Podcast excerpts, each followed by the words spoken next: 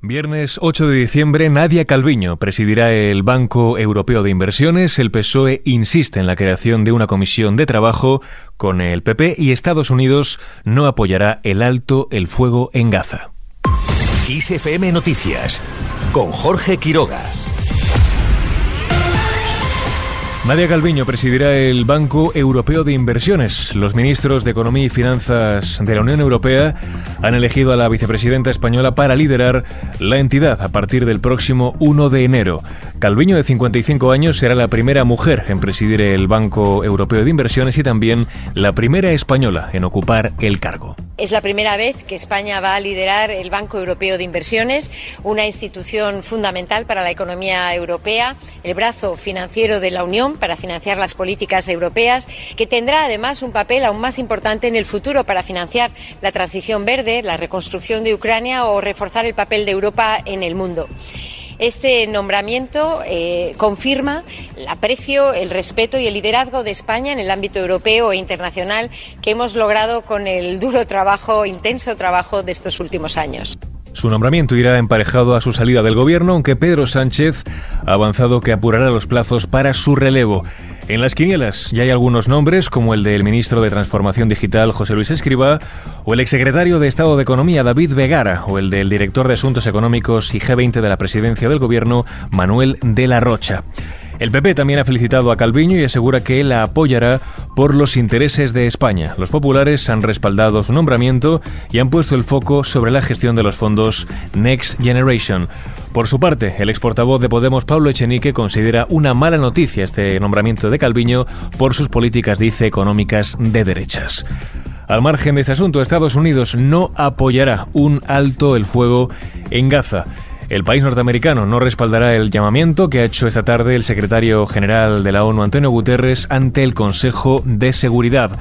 El representante de Estados Unidos ante Naciones Unidas, Robert Wood, asegura que un alto el fuego inmediato solo sembraría las semillas de una próxima guerra, porque jamás a su juicio no quiere ni una paz duradera ni la solución de los dos estados mientras aumentan a casi 17.500 los fallecidos en la franja desde el comienzo de la ofensiva israelí, según revela el Ministerio de Sanidad de Gazati, que eleva el parte de heridos a un total de 46.480.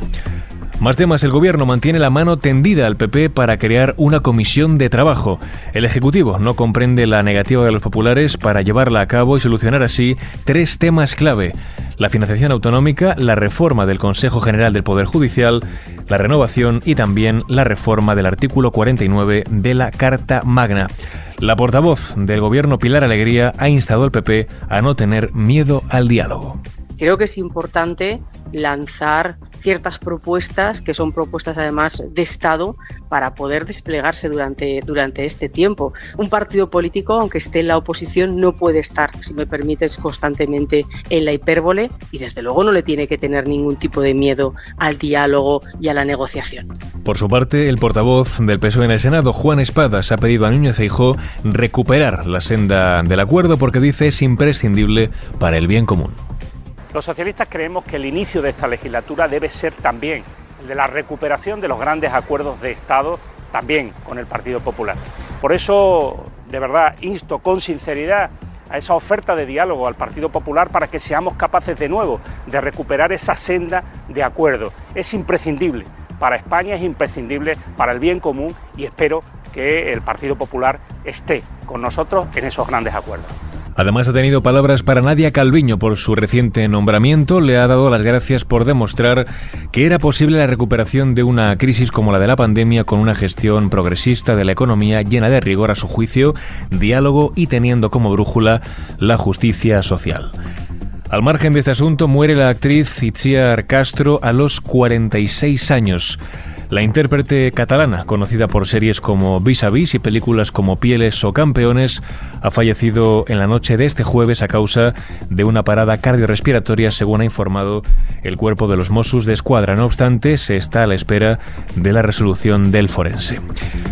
Por otro lado, Vladimir Putin confirma que se presentará a la reelección. El presidente ruso garantiza que presentará su candidatura, por lo que podría perpetuarse en el poder hasta el año 2030. La oposición y también los analistas ven los comicios del próximo mes de marzo como un plebiscito sobre la guerra en Ucrania, en la que ni el Kremlin ni el ejército ruso han logrado cumplir los objetivos que se marcaron en febrero de 2022. Y terminamos con la previsión del tiempo para este sábado. Mañana se esperan cielos nubosos y lluvias en Galicia, Cantábrico y Pirineos, de manera más débil en el noroeste de la meseta norte, norte del sistema ibérico y este del sistema central. En el resto, intervalos de nubes medias y altas, sin precipitaciones, las temperaturas van a bajar en el oeste de Baleares y en litorales del sureste, además de Melilla, aumentando en el resto del país. Así con el tiempo lo dejamos. JL García estuvo al frente del control de sonido en este podcast y ya sabes que puedes seguir informado cada hora en directo en nuestros boletines de XFM.